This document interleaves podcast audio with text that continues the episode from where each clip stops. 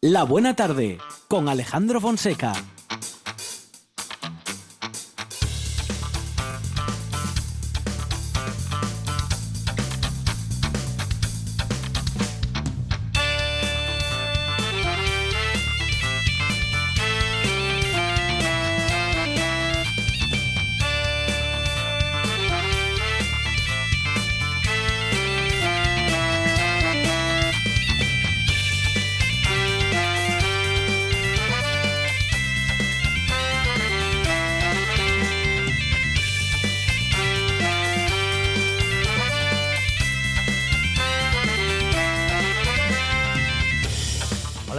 Son las 4 y 8 minutos de la tarde y con esto inauguramos una nueva buena tarde. La que comenzaremos hablando con Manuela Suárez, coordinadora contra la violencia de género del Instituto Asturiano de la Mujer, y hablaremos del Centro de Crisis para Agresiones Sexuales.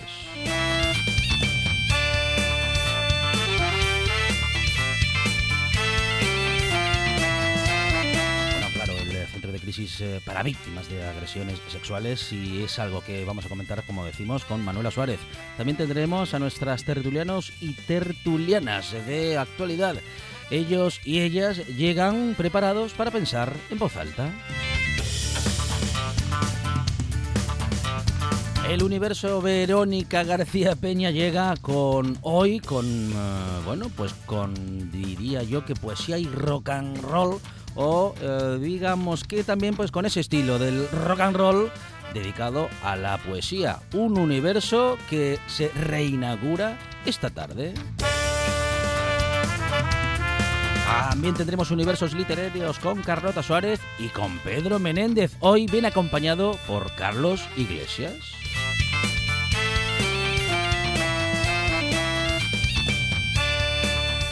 De tecnología con Dani Gallo y Alberto Gombau, que como siempre llegan, eh, bueno, pues cargados de noticias que tienen que ver con seguridad informática y también comentarios eh, al margen sobre películas y sobre series. Dani Gallo y Alberto Gombau en la merienda más tecnológica y más divertida. Y hablaremos de filosofía de, bueno, de la filosofía del día a día con Nacho Fernández del Castro y también de las fotos contadas con Fidi Fidalgo y una publicación que llega para que aprendamos de una vez a manejar las cámaras de nuestros móviles.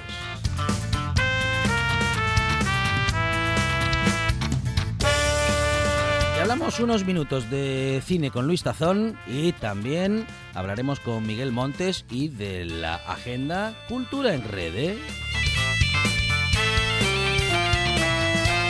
La agenda de esta buena tarde nos va a llevar hasta las 8 de la tarde y en la producción tenemos a Sandra González. Más producción y cosas inexplicables de Radio Monchi Álvarez. Sorpresas en directo y redes sociales, Arancha Nieto. Y en la puesta en el aire, Juan Saez Pendá. Con la presentación y en la presentación, servidor Alejandro Fonseca. Esto es la buena tarde. Y claro, hasta las 8. No para.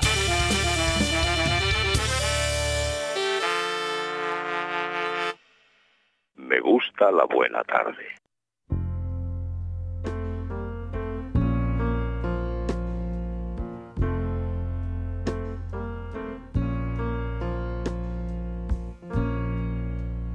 Just a perfect day. Drink sangria in the park. And then later, when it gets dark, we go home.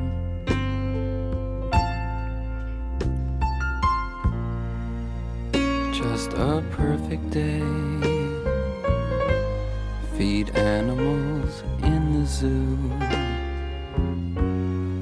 later a movie too, and then home. Oh,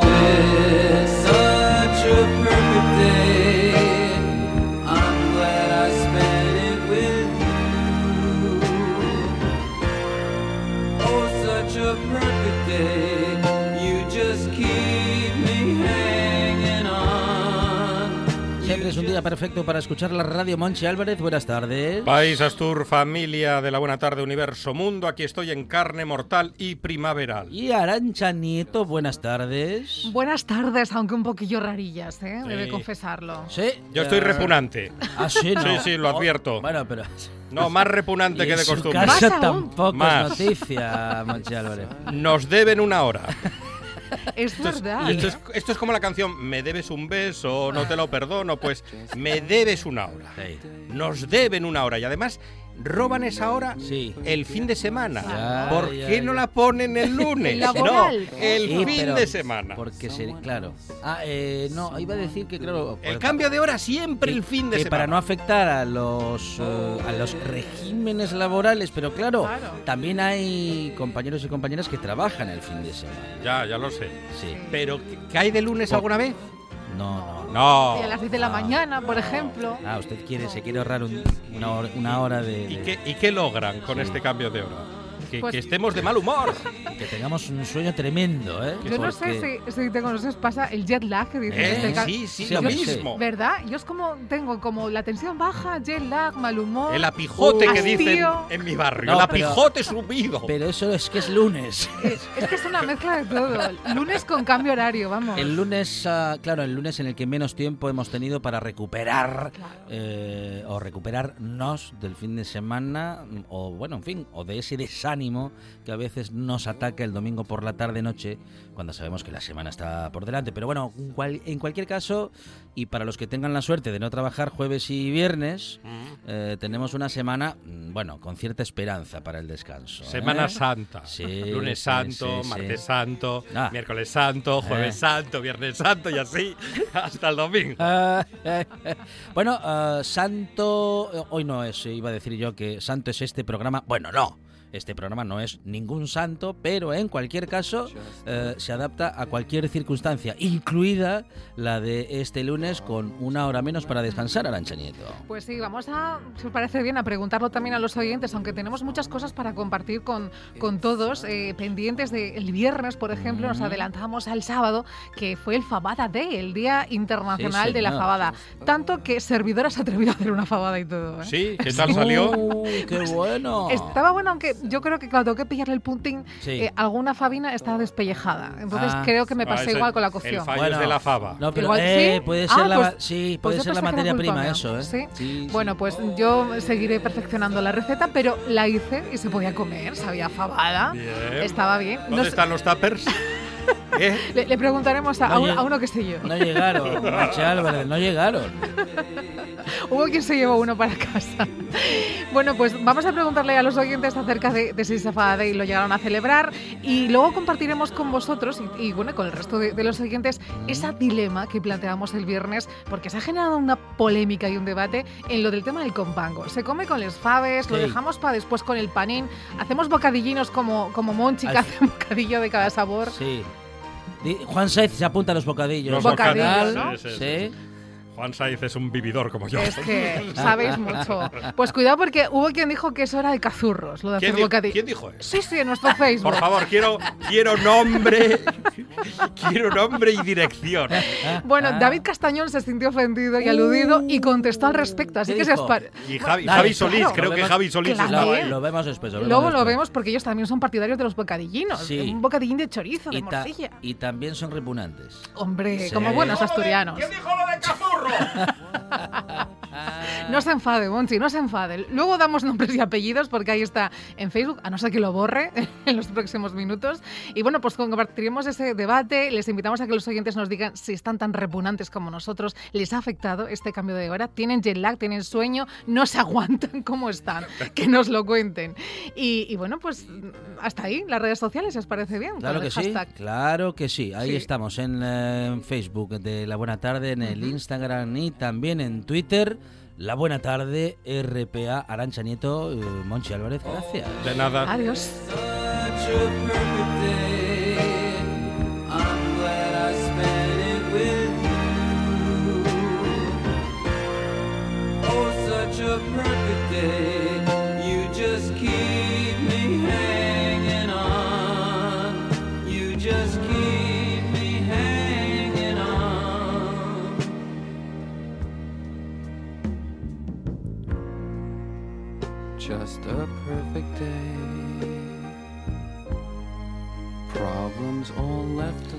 En comu- comunicación con Manuela Suárez, coordinadora contra la violencia de género del Instituto Asturiano de la Mujer, para hablar en particular del Centro de Crisis para Víctimas de Agresiones Sexuales. Manuela, ¿qué tal? Buenas tardes.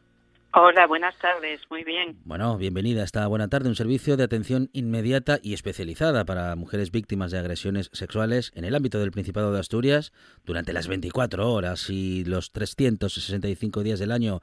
Un servicio muy necesario del que queríamos saber, Manuela, bueno, pues cómo funciona y, y- y, bueno, y, cuántas cosas nos puedes eh, contar de estos últimos tiempos, también respecto de, bueno, de, de esas estadísticas que a veces también nos dicen en qué sociedad vivimos, ¿no? Y, co- y qué, qué es lo que está pasando a nuestro alrededor, Manuela.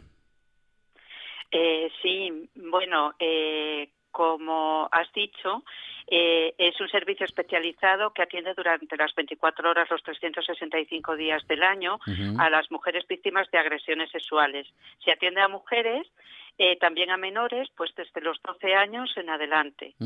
Eh, con un enfoque que está centrado siempre en la mujer víctima y superviviente de la agresión, esto supone que nos tenemos que adaptar siempre a sus demandas, a sus necesidades y, y a sus tiempos.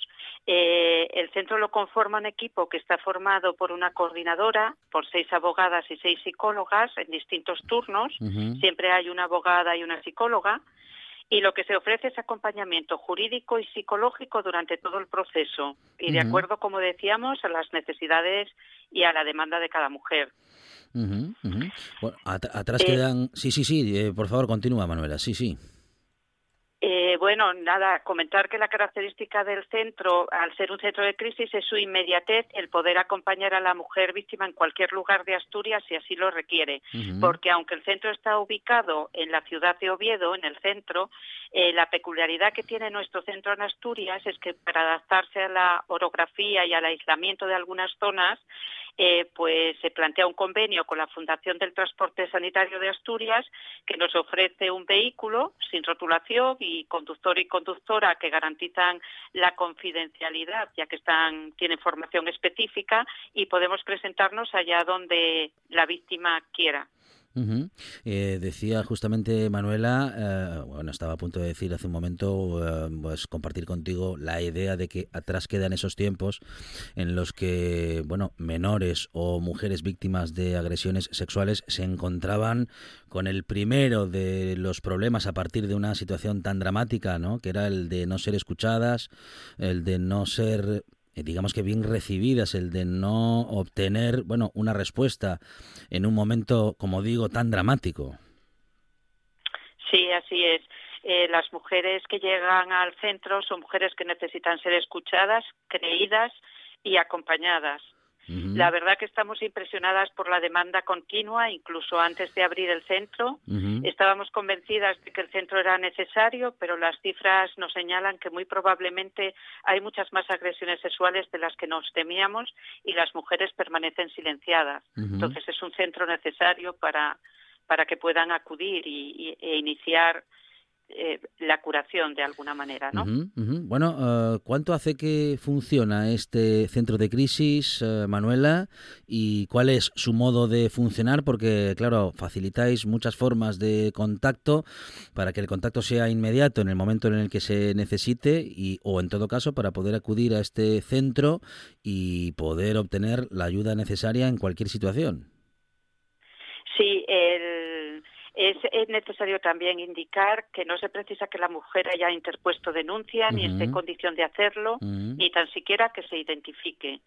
Eh, porque hay muchas jóvenes, por ejemplo, que están acudiendo a nosotras a través del WhatsApp, pues simplemente para consultar y de ahí, bueno, pues ya se inicia un camino eh, que puede finalizar en la, en la atención ya des- desde el equipo, ¿no? El acceso al servicio se hace a través del teléfono de urgencia 677-985-985, bien con llamada o también a través del WhatsApp o de un SMS, y también a través del correo electrónico centro de crisis arroba asturias.org. También hay derivaciones por parte del 112 o el 016 o de otros u otras profesionales, pues de servicios sociales, de la sanidad, etcétera. Y también se puede contactar a través de los diversos medios que dispone el Instituto Asturiano de la Mujer. De modo que eh, comprobamos no solamente, Manuela, que es necesaria la existencia de este centro de crisis para víctimas de agresiones sexuales, sino que además, eh, bueno, estábamos eh, con una necesidad que hasta el momento, en fin, no, no, no estaba cubierta, porque como dices, os estáis encontrando con muchas denuncias y con muchas mujeres y menores que precisan de vuestra ayuda. Efectivamente, eh, mm, el convenio de Estambul, el que es un convenio firmado por el Consejo de Europa, eh, al que se ascribe o es ratificado por España en el 2014, obliga ya a atender a todo tipo de violencia de género. Eh, no solamente a la violencia de género de la pareja o expareja que recogía nuestra ley integral del 2004 y en la que se venía pues distribuyendo todos los recursos existentes en materia de violencia de género. De ahí la puesta en marcha de este centro de crisis en Asturias, que es el segundo en el territorio español después de Madrid y eh, tras los cuales van a venir eh, la creación de centros en todas las comunidades autónomas. Bueno, ah, en este momento, Manuela, am, ¿hay, ¿hay alguna estadística que nos indique, como decía al principio, en fin, en qué momento estamos? ¿Se están produciendo, bueno, en fin, muchas llamadas? ¿Hay muchas agresiones sexuales? ¿Hay muchas víctimas? Pues sí, el centro se creó el 25 de noviembre de 2020 con motivo del Día Internacional mm, contra la Violencia sobre las Mujeres y desde entonces tenemos 43 mujeres víctimas atendidas y también atendemos a familiares o amistades cercanas y hemos atendido de estas a 24. De las mujeres atendidas, de las 43, 36 son mayores de edad, con edades comprendidas entre los 21 y los 69 años, y 7 son menores de edad, con edades comprendidas entre los 12 y los 17 años. Sí. Es una cifra muy importante Mm. para el- la poca eh, historia del centro, claro. Sí, sí, apenas, bueno, seis meses, ¿no? O, o- o ni siquiera seis meses. Y ya estamos hablando, bueno, pues de prácticamente 50 víctimas de agresiones sexuales, eh, entre los que también tenemos que incluir a menores de edad. Bueno, Manuela, evidentemente la existencia de este centro era una necesidad evidente y, bueno, afortunadamente ya existe, aunque desafortunadamente, Manuela, eh, en fin, claro, suceden estas cosas. Y lo tenemos que contar en, eh, en la radio, Manuela. Mm, Vamos a recordar eh, los modos en los que las víctimas de agresiones sexuales se pueden comunicar, eh, las vías de comunicación que hay para, eh, bueno, eso, ponerse en contacto con el centro de crisis para víctimas de agresiones sexuales. Muy bien, el teléfono directo de crisis es el 677-985-985 y se puede acceder por llamada, por WhatsApp o SMS. El correo electrónico es centro de crisis y también se puede llamar al 112 o al 016 desde donde se les derivarán, además de cualquier contacto a través del Instituto Asturiano de la Mujer. Y recordar, Manuela, que no es necesario que eh, la víctima, mm, bueno, haya presentado denuncia previamente. No hace falta que la haya presentado ni que esté en disposición de presentarla. Luego ya eh, estamos a- a su disposición si quiere hacerlo. Lo primero y lo que a nosotras nos importa es atender a la víctima y que la víctima se recupere. Manuela Suárez, coordinadora contra la violencia de género del Instituto Asturiano de la Mujer y en particular hemos hablado del Centro de Crisis para Víctimas de Agresiones Sexuales. Manuela, muchísimas gracias por un trabajo tan importante y gracias por haberlo contado en esta buena tarde. Muchas gracias por la difusión, que es muy importante, y muy buena tarde. Gracias. ¿Quieres conocer Asturias huyendo de los tópicos? ¿Quieres viajar en el tiempo y vivir las grandes aventuras de la historia? No lo dudes, hoy es un buen día para viajar. Un buen día para viajar. Los sábados y domingos de 8 a 10 de la mañana. Un buen día para viajar con Pablo Vázquez en RPA. En RPA te lo contamos todo. Información al minuto con el rigor y la pluralidad de lo que somos. Un servicio público. Por la mañana, a las 7, Asturias Hoy Primera Edición. Por la tarde, a las 2, Segunda Edición. Y por la noche, a partir de las 8, Tercera Edición. Y a, y a las horas en punto, Boletines de Noticias. Asturias Hoy. La actualidad no descansa. Nosotros tampoco. La buena tarde con Alejandro Fonseca.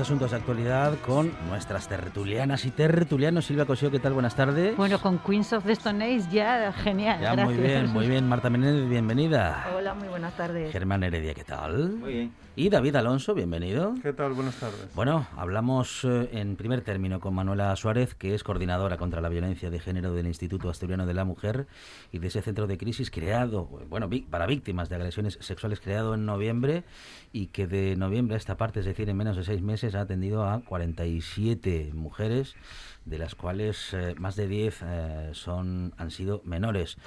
Eh, bueno, un centro cuyo resultado eh, ahora mismo nos indica que era necesario, eh, en fin, Silvia, que nos indica que era necesario, dramáticamente necesario. Sí, son de estas cosas que una desearía que no, Eso que es. no tuvieran que existir, Sí, que sí. nadie tuviera que plantearse su necesidad. Pero bueno, yo creo que ahí sí podemos sacar un poco de orgullo feminista en esta ciudad y en Asturias.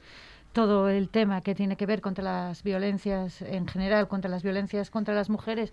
Sí es verdad que, así como yo soy muy crítica en otras cosas, reconozco que la administración asturiana y, la y el ayuntamiento de Gijón siempre han sido muy empáticos y, saben dónde tienen que estar y se- se agradece, se agradece porque las víctimas y las mujeres tienen que necesitan respuestas a problemas que, es- que son reales, claro. Y que sin este tipo de organizaciones, Marta, eh, las mujeres que eran víctimas de este tipo de agresiones se encontraban luego con, vamos a decir que, que personal no especializado y eso hacía que el camino del drama fuese aún más duro, bueno, aún si cabe, ¿no? Aún más duro. Así es, siempre es muy complicado para una víctima de una agresión sexual, como es este caso, eh, primero denunciarlo y luego pasar por, esa doble victimización. Tú si vas a denunciar que te han robado la cartera, nadie te pregunta si llevabas el bolso abierto.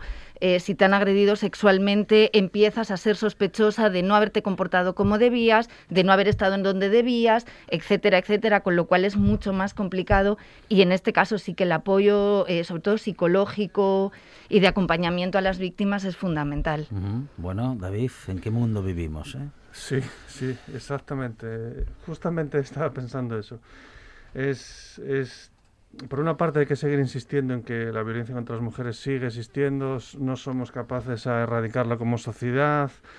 Eh, es necesario que verbalizar cualquier tipo de problema que tenga que ver con, contra esa desgracia sea lo más sencillo posible, lo más fácil y por supuesto que en ningún momento haya ninguna se juzgue o como decía antes Marta, yo me imagino que tienes una situación tremendamente horrible, pasar por una situación terrible, dramática y salvaje y tener que estar explicándolo con aquellas pequeñas concesiones de que vivimos en una sociedad para algunas cosas, digamos, de concepción puritana, católica, apostólica y no sé si romana, germán, pero que conlleva una serie de cuestiones a la hora de expresarnos y a la hora de juzgar que son, son terribles. En todo caso, eh, yo espero que las, siempre confío mucho en las generaciones que están por venir.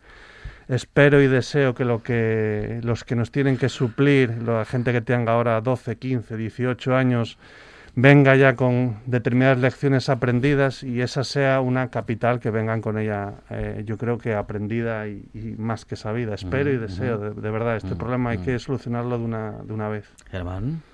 Uf, no sé, es un tema que desde el punto de vista del hombre quizás opinemos muy poco y que tenemos que apoyar todo de lo que dicen las mujeres porque realmente es algo que no sufrimos nosotros y, y- y es algo que tenemos que empatizar con lo que nos dicen las mujeres. No entiendo, pues no sé, muchas historias que se hacen con, con las mujeres, con esto que estáis diciendo ahora mismo, tener que demostrar eh, actos de este tipo, actos de esta violencia machista es algo incomprensible para, para una mente como yo de hombre, eh, sinceramente. Es algo que desde el punto de vista masculino no lo sufrimos, porque jamás lo hemos sufrido en Lo la medida generamos, que la... lo ¿eh? generamos. Lo generamos, exactamente. Y claro, eso es una opinión pues que realmente sois las mujeres las que, las que tenéis que, que, que luchar por ello y diciéndonos a nosotros que, oye, que cambiar los roles. Yo disiento con David, muchas veces yo creo que en eso sí que soy pesimista, ¿eh? la generación venidera puede que mejore un poquito, un poquito, un poquito, pero no, no, ojalá, ¿eh? ojalá, ojalá nos confundamos y te demos la razón, David, pero realmente pues yo sigo viendo en críos de 10 años inclusive o de 15 eh, las mismas actitudes machistas que yo podía haber tenido en mi época del instituto en los Mm, años 60. Bueno, y Eh, espero no. que sean menos, al menos porcentualmente sean menos, aunque se sigan viendo. Sí. Yo creo que la educación ha cambiado. No, no me refiero a la educación sistémica del cole, que también, sino nuestros hogares, nuestras Sí, la no, sociedad. Yo creo que se ha cambiado para bien en ese Por, sentido. por suerte sí, pero, pero que seguirá viéndolo en, no en la misma proporción, por supuesto, porque de aquí a hace, bueno, no sé, 20 años para aquí yo creo que hemos avanzado muchísimo en los derechos de la mujer y, y, y esto es uno más de ello. Y mm, eh, sinceramente, ojalá eh, tenga razón, eh, pero y no quiero ser pesimista porque yo siempre soy muy, muy optimista, pero en este caso hay que cambiar muchísimo la sociedad para ello. Silvia Marta, en esta parte del eh, relato me voy a quedar únicamente con bueno con, con vuestras respuestas porque a lo que vamos es a que mm, bueno y, y lo digo sin haber tenido con vosotras ningún tipo de conversación previa respecto de esto, pero cuántas mujeres os encontráis en vuestro relato de, de experiencias vitales con que prácticamente todas, si no la inmensa mayoría, eh, ha tenido en algún momento una agresión sexual, un eh, momento de violencia, un momento de incomodidad incluso, es decir, eh, vamos, de, de- de sentiros invadidas o agredidas. Bueno, sentiros y, y ser, serlo, ¿no? Y además yo creo que Marta estará de acuerdo conmigo, no solo es esto es así, sino que es así a lo largo de tu vida. Es decir, yo tengo experiencias de estas desde que soy muy pequeña, o sea, Mm. de recibir sustos, agresiones, tipo eh, intentos de agresiones, de sentirme agredida, de pasar verdadero miedo. Em, siendo pequeños, estoy hablando de 8, 9 años, de gente que se te exhibía en el parque, que te decía cosas, pero es que yo tengo recuerdos, pues eso, de que me hayan perseguido un coche, eh, enseñándome su, su, su miembro, Guau. que se hayan masturbado delante de mí, profesores de universidad que te que vas a su despacho a, preguntar cualquier cosa y de repente te ves en una esquina sin saber muy bien cómo, cómo tienes que reaccionar, porque en ese momento eres una niña de 19, 18, 19 años, él es tu profesor de universidad y dices, no te esperabas esa, esa reacción. Y yo siempre recordaré, creo que el día que más miedo pasé en mi vida, y esto es una, lo he contado muy pocas veces, fue que tendría yo 16 años, yo estaba en el, en el TIC y, y la persona, o sea, el hombre que, que me intentó agredir además era bastante mayor que yo y se puso a hablar conmigo, yo me puse muy nerviosa y él tiraba de mí para sacarme fuera. El TIC tenía como una parte de jardín, tiraba para sacarme fuera y había gente viéndolo. Y yo me sentía absolutamente aterrorizada porque es que además nadie estaba haciendo nada por ayudarme, con la suerte de que yo siempre he sido tirando a pequeñina y logré escabullirme y salir corriendo. Pero todavía hoy a veces eh, sueño con ese Mm. forcejeo que me sacaba fuera. Yo nunca supe qué era lo que quería hacer conmigo, Mm. pero bueno, tengo bastante claro que no era nada bueno. Sí, a ver, estoy totalmente de acuerdo con Silvia. Son situaciones que en mayor o menor medida hemos vivido todas y que lamentablemente las nuevas generaciones siguen viviendo y que eh, mm, es muy complicado ponerle fin eh, a través de la educación, pero ahí yo creo que, como bien decía Germán al principio, la posición de los hombres es determinante y es fundamental. Cuando desde las pandillas, y yo lo digo como madre de un niño preadolescente, cuando empecemos a educar a nuestros hijos a que no está bien eh, acosar a una niña, no está bien reírte cuando un amigo lo hace, a lo mejor lo que tienes que hacer es cuando un amigo tuyo está poniendo a una chica en una situación comprometida, es pararle los pies a él en lugar de reírle las gracias lamentablemente todavía no tenemos normalizado, así como hemos normalizado decirle a las niñas eh, no vayas sola por la calle, no te metas en determinados sitios, decirle a los chicos, cuando veas a una niña que va sola por la calle, cámbiate de acera para no asustarla. Porque a veces es algo tan sencillo como esto. Y que no se ofendan. Y que no se cuando- sientan ofendidos cuando cuando, tú le- nosotras nos quejamos de esto, de decir, es que nos llamáis violadores a todos. Mira, no. Lamentablemente, los que violan son hombres. No quiere decir que el 100% de los hombres sean violadores. Sí, pero tú cuando le dices a un chico, mira, si caminas de noche detrás de mí, me asusto, que no te lo tomes a mal. Decir, yo No, no. O sea, no hay que tomárselo mal. Es que tienen que darse cuenta de que la experiencia de las mujeres en la calle es muy una experiencia distinta a la suya. Una experiencia Y traumática. Yo, en algunos casos es traumática, la mayoría de las veces es una experiencia que, das, que da miedo y, Es que te, y, que te, sobre y que te todo. provoca ansiedad. Es decir, yo lo de llevar las llaves, una llave que pueda pinchar, con la que pueda estar, o, o la llave simplemente para abrir el portal, y antes de abrir el portal, que mi portal tiene un espejo, mirar si hay, hay alguien reflejado en el portal para que no Sí, entre que- conmigo. Es decir, son cosas que yo no sé por qué tengo que hacer y además les tuve que explicar a mi hija y yo, y yo quiero que mi hija no se las tenga que explicar a su hija. Es decir, que, que este ciclo de violencia y abuso se tiene que cortar y claro, se tiene que cortar educando también a los hombres, Exacto. porque no la cosa es no salgáis de noche a las mujeres, no se les puede decir eso, lo que le tienes que eh, era como lo de los Sanfermines, no, pues no llevéis poca ropa, no, o sea, lo que le tenéis que decir a los tíos es no se toca a una mujer si esa mujer no quiere, no se viola, ya está, no pasa nada, o sea, no se viola. Mm. O sea, esa- ese es el discurso que hay que tener. No hay que decirle a las chicas, no, no salgáis, no os pongáis minifalda. Posiblemente si en el si respecto de la educación, si educásemos, si lográsemos educar todos y todas en igualdad, mm, e- estos planteamientos, mm, digamos que vendrían ya eh, incorporados dentro de la educación, es decir, a ningún Así chico educado en igualdad se le va a ocurrir Pensar que, una puede- mujer es un objeto, que puede disponer, ¿no? de la voluntad de una claro. mujer. Pero lamentablemente, mira, eh, la asociación que yo presido tuvimos durante unos años un programa, eh, sobre todo para, para eh,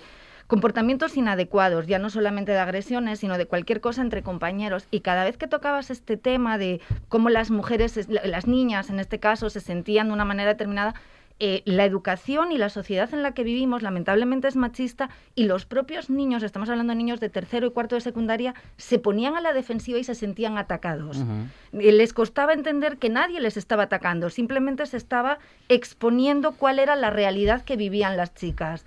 Entonces, bueno, queda mucho camino por hacer y, y no va a ser, eh, yo no sé si la próxima generación Mm. Bueno, lo conseguirá. No digo nada, ¿eh? pero yo creo que España es casi la punta de lanza del mundo, ¿eh? a, a nivel mundial de, de este tema. O sea, cualquier país que hay ahora mismo, América, Asia, en cualquier sitio está muchísimo Sí, a, peor a de lo que nivel, a nosotros, nivel ¿eh? formal es verdad o sea, que, que Sí, en sí, España sí. las leyes son muy protectoras con las mujeres, pero La ley lo aguanta el, todo. Todavía nos el- queda. el patriarcado existe. Quiero decir que cuando hablamos de patriarcado no es una palabra que nos hayamos inventado No. las feministas. No, no, es que son- el son patriarcado tics que nosotras una, eh, mismas claro, es una estructura cultural en la que se, en la que en al final las mujeres son objetos de consumo también Así es. y objetos de, de disfrute, porque parte de lo que pasa, es decir, violar, atacar sexualmente a una mujer no tiene menos que ver con el sexo, sino como la, con, la la, sensación dominación de y dominación y de humillación. Es Así decir, es. alguien hace eso a una mujer porque la quiere controlar y la quiere humillar.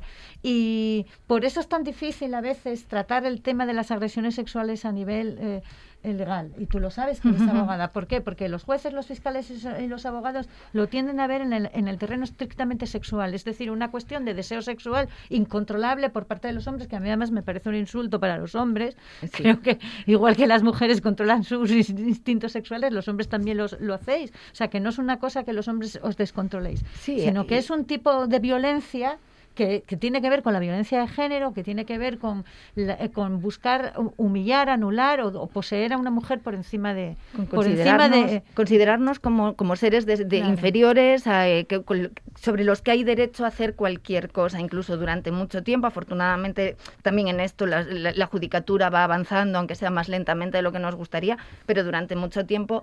Eh, si la mujer prácticamente no se defendía lo bastante en una agresión sexual, pero lo bastante que decirte de, Sí, de sí. acabar semi muerta, no lo consideraban agresión sexual. Sí. Entonces, bueno, queda muchísimo camino por, por recorrer todavía y sobre todo eso para explicarles a las víctimas, porque además hay otro problema con las víctimas de agresiones sexuales y es el sentimiento de culpabilidad.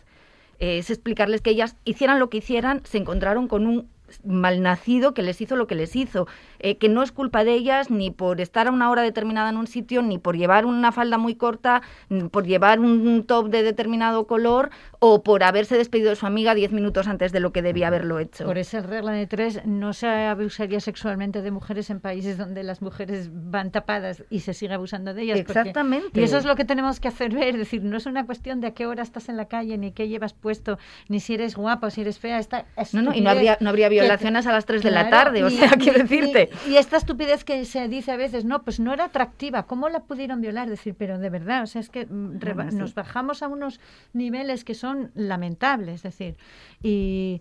Y eso se ha oído y se ha oído en juicios también, o sea, sí. se ha oído en los abogados defensores. Yo entiendo que tú tienes que defender a tu cliente Bueno, de pero puedes de- forma, eh, pero hay no. una forma ética de Mm, defenderlo y una forma no Exactamente, que tú- todo, todo el mundo tiene derecho a una defensa, la mejor defensa posible, y como abogada además yo voy a defenderlo a, a muerte siempre esto, pero creo que tu forma de defender no puede ser nunca denigrando eh, a, la, a la otra parte. que es lo que normalmente se suele hacer en los es. juicios contra la violencia de Y, contra pa- las y pareciera mujeres. que en el, digamos, en el lenguaje cinematográfico, el de la publicidad, algo hemos evolucionado, algo, no todo lo que debiéramos Mucho haberlo más hecho. de lo que ¿eh? parece, sí. pero, mucho, pero mucho. posiblemente haya que todavía evolucionar en el lenguaje jurídico, en el sistema jurídico, que aunque de manera formal hay mucha protección para la mujer o para la mujer que pueda ser víctima de agresiones en un momento determinado, eh, en el sistema sigue habiendo todavía, mm, bueno, pues eh,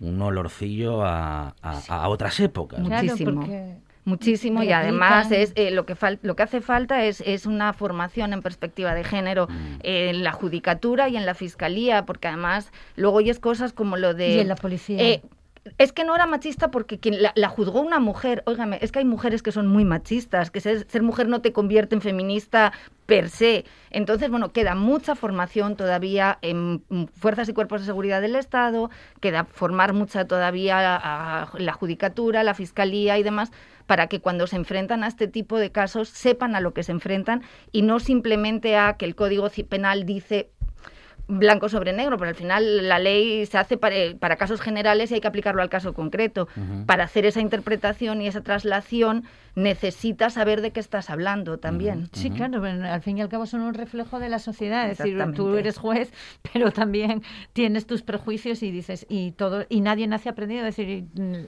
cualquier feminista te dirá que estamos constantemente aprendiendo y, a- y evolucionando. Es decir, yo hay cosas que de las que estaba convencida hace cinco años como feminista y ahora ya no, ya no las tengo tan claras, porque también vamos evolucionando y, y vas viendo que hay otras formas de Así ver. es. Y los jueces, los fiscales, los abogados def- defensores, los abogados de juicio, Todo la policía, la Guardia Civil, es decir, todos tienen sus prejuicios y, y en este tema además yo creo que los prejuicios son como muy antiguos, muy exacerbados y, y- Y están muy y arraigados. están muy arraigados y son muy tradicionales. Y entonces es muy difícil hacer entender eh, ya no hablo de la libertad sexual, es que es muy a veces es muy difícil hacer entender que una agresión sexual es más allá que, que una violación, es decir, que el hecho de que alguien te toque sin que tú quieras ya es una agresión sexual y eso lo tienen que entender lo desagradable, incómodo y antipático que es que una persona ajena a ti crea que tenga disponibilidad sobre tu cuerpo, aunque sea para una cosa tan tonta como para tocarte el trasero en el autobús. Es decir, porque eso la mayoría de los hombres que yo conozco no han vivido esa situación, pero la mayoría de las mujeres hemos tenido que bajarnos de los autobuses. O sea, y, y si alguna vez hemos dicho, mm, yo me acuerdo una vez que le dije a un señor, pero ¿qué estás haciendo? Y me miraron mal a mí, como si yo fuera una maleducada, una grosera que había disruptado allí la, la comodidad Bueno, de todo el mundo en el autobús. Dices, pero oiga, es que se me estaba Dices, pero claro. Es como, como el no entender que determinados comentarios, que mm, mal llamados piropos, muchas veces te puedan hacer sentir eh, violenta y agredida. O sea, eh, sobre todo y especialmente en determinadas circunstancias. Eh, pongamos el caso de una chica que va sola por una calle, ya me da igual que sean las 4 de la mañana que las 4 de la tarde, y se encuentra con tres tipos que la van siguiendo diciéndole todo tipo de burradas. ¿Cómo se siente esa, esa chica? Eh, bueno, pues hay que, hay que empatizar con eso, porque mm, que a ti te haga mucha gracia decirle mm, cualquier tipo de barbaridad sobre sus atributos físicos no quiere decir que ella tenga que recibirlos encima con su mejor sonrisa. Sí, porque esa es otra. o sea, Ah, no, es que si no sonríes, encima eres- eres una borde. Sí, es que encima tienes que recibir de estas atenciones Exacto. con alegría y, Sí, sí, y y- y coquetería. sentirte encantada, coquetería además, venga ya. sí. Eh, David Germán, que hasta que los hombres no incorporemos la necesidad de que esto cambie, digo, el feminismo ha hecho muchísimo y ha logrado que muchísimas cosas cambien en el discurso de la sociedad, en cómo se entiende, digamos que de manera genérica todo este asunto, pero hasta que los hombres no nos sin, vamos, no nos eh, eh, no aceptemos la interpelación eh, eh, a nombre propio, esto no va a cambiar realmente o del todo. Yo, mm, mire, yo con lo que me quedo es también basándome en una experiencia personal, ¿no? Uno, a veces tiene suerte de conocer personas que, te abren los ojos con determinados comportamientos y, llega uno tarde a determinadas cosas y yo creo que estamos llegando tarde a darnos cuenta de algo que estaban relatando tanto Silvia como Marta anteriormente, que es algo que, que conviene tenerlo siempre presente y es que la mayor parte de las mujeres, por no decir todas, han pasado por, por una, dos o, o 200 situaciones desagradables por utilizar un adjetivo suave, cuando no soeces, cuando no barbaridades. Y cuando te das cuenta que el comportamiento diario que puedas tener, y hablo desde una perspectiva de creer que estás haciendo las cosas bien, pero te das cuenta de que no las estás haciendo bien, sino que estás incurriendo en, en cuestiones que van a pura más allá de lo que debería ser el machismo, que reincides en ella, que determinadas formas de comportarte o de actuar para con las mujeres es también una forma de actuar totalmente incorrecta y que estás abusando de una situación que te viene dada porque sí, porque la sociedad lo ha establecido así, pues es, es tienes que estar todo el día luchando para no y, y yo creo que eh, la reflexión que deberíamos hacer como hombres es primero asumir la realidad, porque yo creo que esa es la primera situación, porque si, si, si te pones a discutir no es que, entonces mal ya, o sea, asumir esa realidad y luego asumir que, que, que ninguno tenemos ninguna capacidad de ponernos ninguna medalla en este aspecto porque ninguno llegamos al 100% de un comportamiento que no sea en algunos momentos eh, machista para con, con las mujeres. Lo digo sin, sin demagogia, yo creo que es así, realmente. O sea, eh, en cualquier momento, en cualquier desliz, en cualquier cuestión, te das cuenta que estás haciendo ese gesto. Entonces, por un lado, asumirlo y darlo porque es una realidad tal cual. Y lo segundo, tenemos que estar eh, luchando y, y no es nada malo, ¿eh? es decir, es algo positivo, igual que luchas por contaminar menos, igual que luchas por otras cuestiones que te hacen que la sociedad sea realmente mejor, entendiéndose como mejor, como humana y real, entonces yo creo que, que esa lucha tenemos que tenerla todos los días, ¿no? No, no, no pasa nada, hay que levantarse con ese chip, yo creo que es lo que hay que hacer. Germán. Yo un poco más puedo decir, si acaso que hay un patriarcado bueno, por decirlo claramente. Yo, yo, yo he disfrutado de- del patriarcado de mi familia y yo creo que hemos salido mm, regularmente bien, ¿eh? regularmente bien. Todos hemos sido iguales, no sé, yo, independientemente de que claro que sabíamos lo que había en el exterior, claro que sabíamos lo que había, claro que mi madre, pues en los años 60 me imagino que a mis hermanas, y seguro que les diría, eh, vente a casa a las nueve y media, nosotros a las diez, no sé, por deciros una tontería que discotequera que a todos nos decían, ¿no? Eh, pero independientemente de eso, yo, mm, vamos, estoy segurísimo de lo que está diciendo David, de que hay que ponerse en, en- en el lugar de las mujeres, que es terriblemente difícil para los hombres, porque jamás hemos sufrido, jamás, y lo digo de verdad, jamás, hemos sufrido ni el 5% de lo que las mujeres han sufrido en, esta, en este país o en este planeta, en, esta, en esta sociedad en que vivimos o en otras sociedades. Es terriblemente difícil, in- insisto, que nos pongamos en la situación de ellas, porque es que es imposible. Solamente tenemos que comprenderlas y, y- y encima actuar para que podamos mejorar todo eso. Mira, yo una pequeñina cosa. Yo ahora soy madre de un adolescente, tiene 15 años y obviamente, claro, tiene que salir. es que es ley de vida, yo lo hice. Pero a veces mi pareja me dice, "Es- ¿te preocupas en exceso? Y yo digo, sí. porque yo estoy, o sea, anticipando cosas que sé que le van a pasar a ella porque me pasaron a mí. Claro que me preocupo en exceso. Es decir, hay imágenes que él no tiene, que es, es incapaz de plantearse en la cabeza porque no, porque no, no, es que no os imagináis las cosas que pueden llegar a pasarnos estando, ya no te digo solas, a veces acompañadas, ¿eh? O sea, imaginaros solas. Y, y decir, yo, sí, me preocupo. O sea, a mí me han hecho llorar muchas veces de, miedo, o sea, del susto de llegar a casa y estar tan nerviosa, de echarme a llorar, de llamar a la policía y frustrarme porque la policía me diga, no, mujer, no pasa nada. O sea, que me esté siguiendo un señor con el coche, con, exhi- exhibiéndose, y de que yo además sepa quién es ese señor. O sea, porque encima era un vecino y que te diga, no, pero tú camina, o sea, no vamos a ir para, para esto, pero tú camina, pasa de largo de tu portal para que no sepa dónde vives. Dices, pero si es que mi vecino sabe dónde vivo, o es que sabe perfectamente lo que está haciendo. Es decir, tener que llamar a mi padre, a mi padre, una- cuando yo ya tenía más de 30 años, tuve que llamar a mi padre para que me viniera a ayudar, porque no me ayudaba ni la policía, decir, porque no, porque, porque a veces eh, no se da importancia a estas cosas y, y ahora sí, pero nos ha costado muchísimo y, y es y, y sí, a veces dices, pues sí, acabé llorando, decir, pues es una estupidez, puede parecerte una estupidez, dices, pero yo no tengo por qué llo- llorar porque me sienta de esa, o sea, te sientas tan tan tan sucia tú que no has hecho nada. Exacto, ese es el problema de la sensación de culpabilidad. Yo creo que a ningún chico se le plantea, y yo lo hice muchísimas veces, independientemente de la hora, podía ser muy de madrugada, pero si yo llegaba a mi casa eh, y la puerta del portal no estaba bien cerrada, yo le picaba a mi madre para decirle estoy entrando para que estuvieran atentos porque lo, lo- por si me podía pasar algo entre el portal y el tercer piso, o sea, ese pasar. que te puede pasar Claro. y ese tipo de cosas, yo creo que ninguno de vosotros como chicos os lo habéis planteado nunca. El picar para decir ya llegué, mm, ya estoy subiendo. No, no, Y eso es- es algo la que- única bronca que recibíamos era precisamente Por llegar, llegar tarde tar- porque por llegar tal, o tarde. sea, pero no por otra causa. Claro, pero no, no, pero, pero claro. esto no era por broncas y o no bronca, era simplemente Sí, sí. por precaución, Sí, sí, porque sí. la puerta del portal está Desde abierta, luego. yo no sé si es un vecino o una vecina que acaba de entrar y, se lo, y la cerró mal, o es que hay alguien dentro del portal, escondido. Entonces ese tipo de cosas mm, es con lo que hemos tenido que aprender a vivir desde, pues desde que empezamos a salir como tu hija. No, solamente decir que, que, pues el, Instituto de la Mujer, todos los- pues joder, es, realmente es una situación en las que han llamado que, que es difícil superar y que necesitan una ayuda psicológica casi casi de por vida, porque insisto, pues si, si a Silvia le pasó esa cosa pequeñita y lo recuerda porque lo ha tenido, yo nada más que me imagino o me, me puedo imaginar lo que haya sucedido a otra persona todavía mucho más grave ya pues con un punto ya de, de- de cárcel y de, y de bueno pues yo qué sé, realmente es bueno, tremendamente difícil, de verdad.